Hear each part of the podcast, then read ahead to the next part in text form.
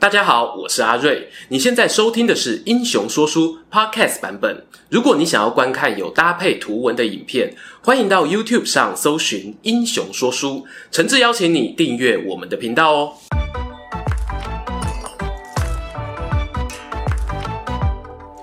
Hello，英雄说书的观众朋友，你们好，我是说书人阿瑞，替大家带来精彩的英雄故事。又到了我们每月一次的英雄转蛋池时间啦！什么是英雄转蛋池呢？就是由支持我们频道的付费会员们每月投票选出来他们想要听的人物故事啊。这次呢，有碰上中秋连假哦，加上呢前一支介绍英国长弓兵的影片呢，比我预期多花了一点时间，拖到十月初我才上片，还请扇子团们。多多见谅。废话不多说了，我们来看票选结果吧。这次的投票主题呢是“叫我皇帝篇”，候选人哦有二十世纪以前的高人气帝王，竞争的结果呢应该也是史上最激烈的一次哦。第三名呢有两位，分别是凯撒的接班人屋大维，他和魏明帝曹睿呢都是十一点三趴的得票数。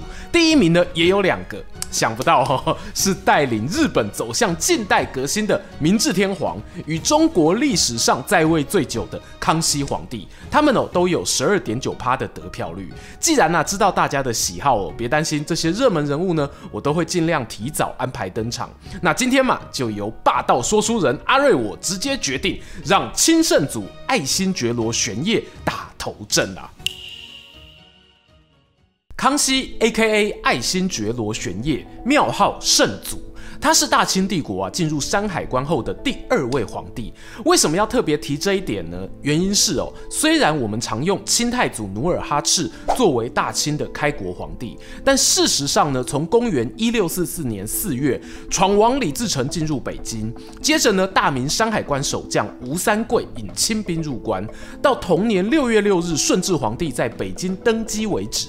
这时候哦，在大江南北还有许多不愿意投降敌人的明朝将领，永立着朱家子弟，尝试呢以南明的姿态做最后一搏。换句话说，大清距离所谓的统一大陆啊，其实还差临门一脚。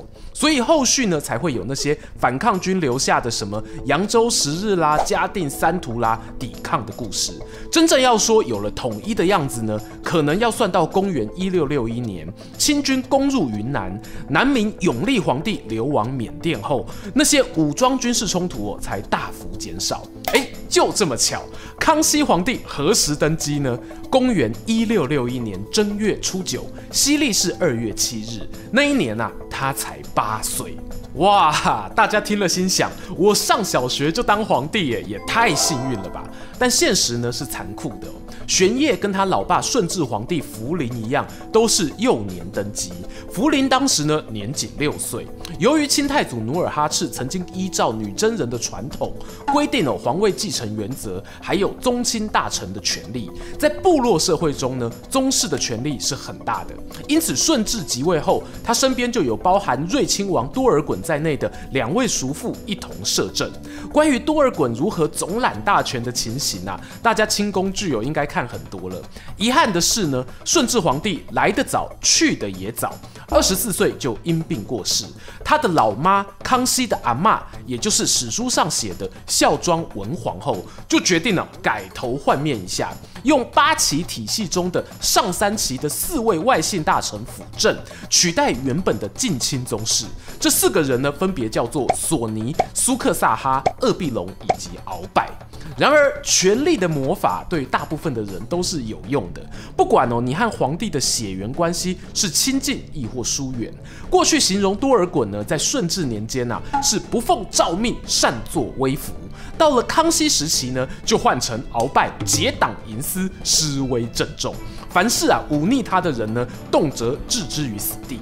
到了康熙六年，名义上要让小皇帝公亲大政的转捩点，鳌拜呢都还握紧着权柄哦。甚至罗织罪名杀了同为托孤大臣的苏克萨哈。没错，读过小说《鹿鼎记》的观众朋友呢，想必对于这边的故事很熟悉啊。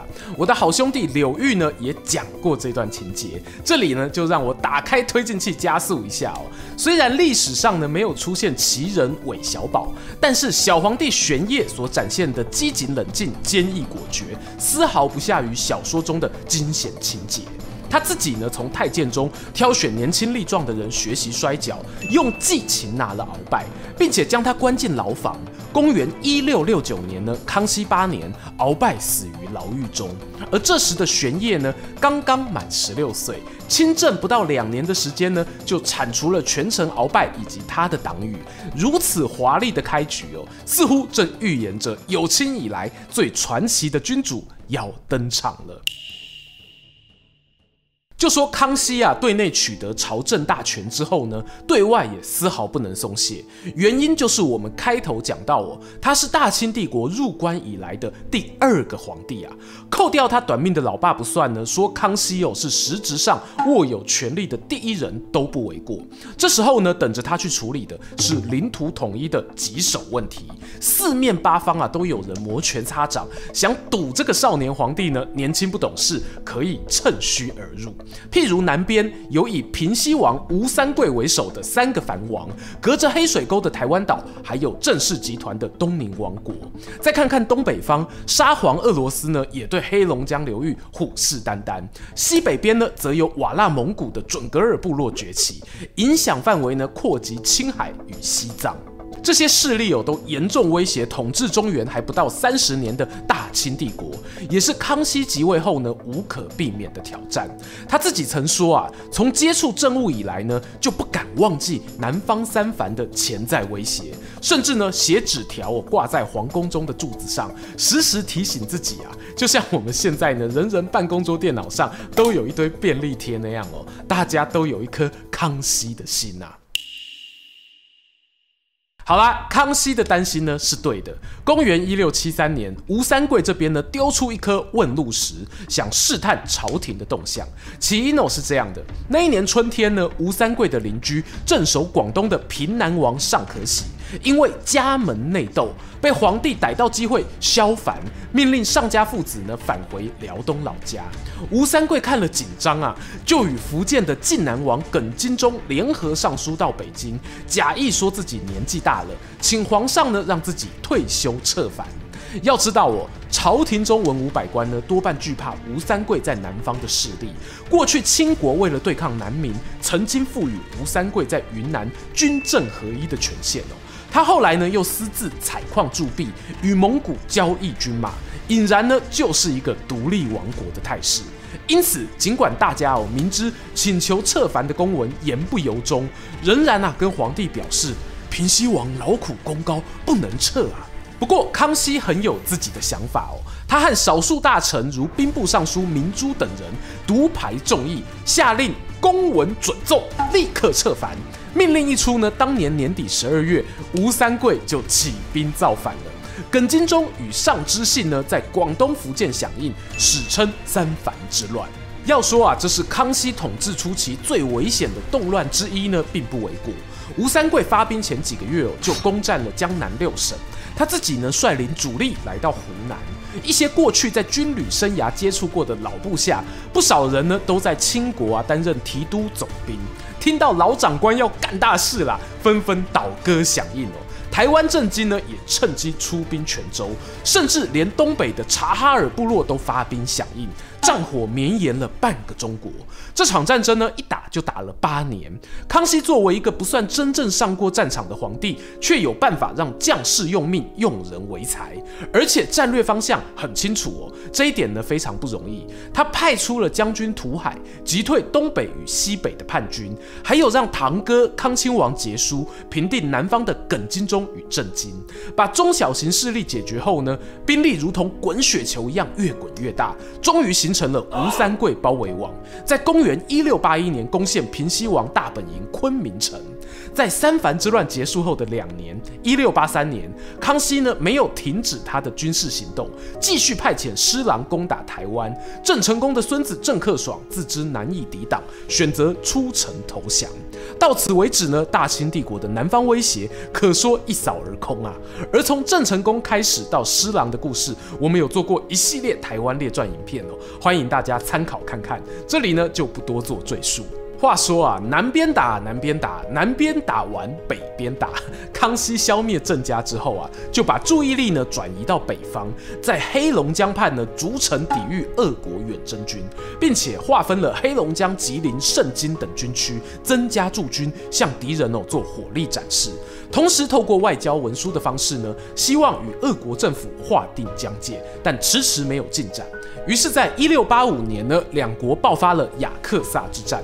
最后啊，以中俄双方签订《尼布楚条约》，让大清取得黑龙江左岸名义上的所有权告终，也确保了边境一百多年的安定。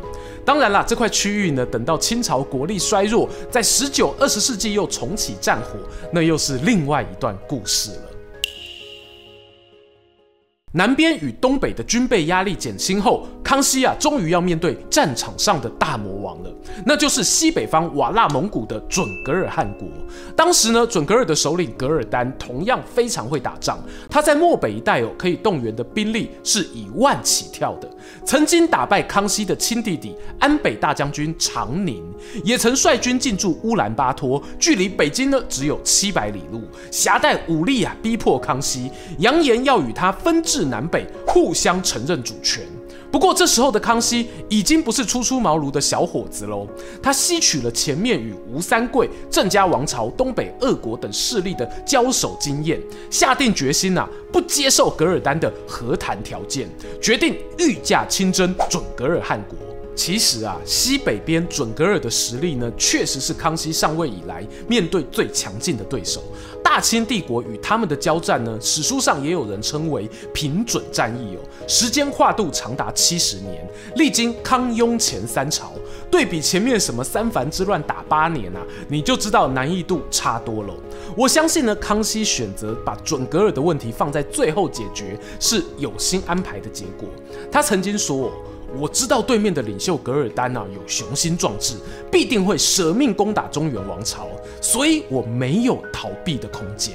于是他分别在公元一六九零年、一六九六年和一六九七年三度御驾亲征，历经风霜雨雪，甚至抵达了克鲁伦河上游的托诺山。最后，在昭莫多之战中，康熙皇帝亲自擘划战略，以四路大军人数优势歼灭了噶尔丹的势力。这也让大清帝国的版图终于有了稳定的样貌。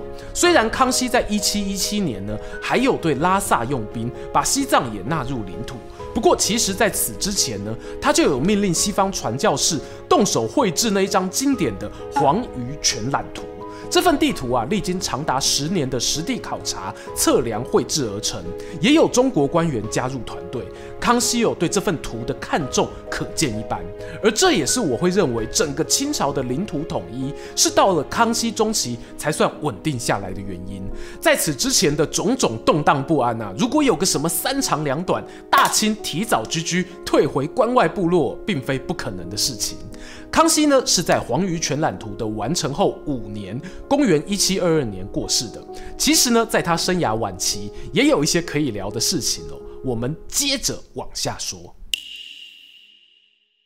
关于康熙的晚年啊，有些人会给他一些微妙的评价。好听的说法呢，叫做正宽事省；负面一点讲呢，就是懈怠无为。但这个晚年啊，要怎么切分呢？其实没有个标准，纯粹个人看法啦。我觉得在公元一七零八年呢，有一件事情对康熙的影响很大，不妨呢做个参考。那一年他第一次废除了太子允仁的位子。为什么会讲第一次呢？因为隔年允仁又被复立，一七一二年呢二度被废，算是历史上哦少数可以被连废两次的太子。这个太子风暴哦，涉及的人事物很广。康熙昔日的辅政大臣索尼的儿子索额图呢，也是当中关键。细节部分呢，我未来找时间再另外拍一支影片说明。就说事件爆发当下，康熙的身心灵都饱受冲击。据史料记载呢，他生了一场大病，原本经常骑马射箭的强壮体魄，却变得心神恍惚，目不辨远近，耳不分是非。他的官方说法是呢，我为国家劳心劳力太久，加上儿子们呢，为了争夺王位用尽心机，这些心神上的操烦啊，恐怕比起病魔更难以抵受啊。过去的康熙皇帝啊，事必躬亲，对待臣子呢有宽厚之名。譬如曾经有人向他坦白，自己有在监督治河工作期间呢，收受贿赂贪污。康熙听了也是一笑置之啊，还安慰他说：“你愿意跟我说这件事啊，表示你以后也不会欺骗我。”当然啦，我们从事后去看呢，那一位臣子哦，可能真的在行政上面有才华，所以皇帝才愿意给他第二次机会。但是啊，这种美好场景呢，是建立在皇帝非常认真的去调查自己国家中的大小事哦，巨细靡遗，无所不包。一旦他的身心状况无法负荷这种高压工作时，问题就出来了。所以才会有康熙晚年吏治不彰，很多工程款项都严重亏损的状况，也间接呢造成了后续雍正皇帝上位后大刀阔斧采取改革。你要说康熙晚年的懈怠是一种缺陷吗？其实哦，我认为不太算诶，因为那更像是一种自然而然的老化。他都当了六十年皇帝了，你怎么会期待一个人工作六十年，他的状态还可以维持得像年轻一样生猛有力呢？这就像什么哦？PTT NBA 版呢，有一群网友非常讨厌 LeBron James，从 LeBron 年轻时呢就嘲笑他的打球风格啊，是靠着绝佳体能优势呢碾压对手，技巧不足，俗称的打体能球，不停的唱衰他啊，这种打法打不久了。结果呢，都快过了二十年哦，酸民终于逮到机会说，你看你看，现在体能下滑了吼，早跟你说了不行嘛。兄弟啊，有哪个球员能够维持巅峰十年以上啊？都快四十岁了，能不下滑吗？说到这里呢，有些人应该可以发现，阿瑞我对于康熙的评价好像不错哦。确实，甚至呢，我可以说他在我心中树立了一个封建时代下君主所能够达到的顶标成绩。然而呢，他也让我们看到了世袭领导的天花板啊，差不多就是如此。而且历史上到底能够有几个康熙呢？从康熙的故事中啊，我个人可以得到的经验是，虽然呢健全的民主政体中，我强调哈，健全的人民呢不一定有机会选出最聪明最强的那个领袖，可是你某种程度上呢，能够避开最坏的选择。我知道啊，这听起来很不舒服啊啊，我们就是。想要更强的领袖嘛，就像买股票我，总想要买在最低，卖在最高，对吧？很可惜哦，人生就是没有办法让我们事事如意啊。即使英明神勇如康熙，在年迈体衰时的愿望是什么？他说：“倘得终于无事，朕愿足矣。”他只希望呢，宫中太子内斗能够风波平息，就这样。玄烨呢，大半辈子啊，所追求的事情几乎都实现了。很可惜哦，独独这个最后愿望，他没有成真。影片的结尾呢，我就不特别祝大家心想事成了。但愿大家哦，珍惜自己每一个人生选择，择你所爱，爱你所选，共勉之。喜欢今天的故事吗？英雄说书需要你的支持，让好故事被更多人听到。动动手指订阅我们频道，打开小铃铛，选择接收全部消息，这对创作者的帮助非常非常大。如果你还想要给我们更多鼓励，也可以扫描加入会员 QR code，用每个月一杯咖啡的钱赞助我们的内容创作。这里是英雄说书，我们下次再见，拜拜。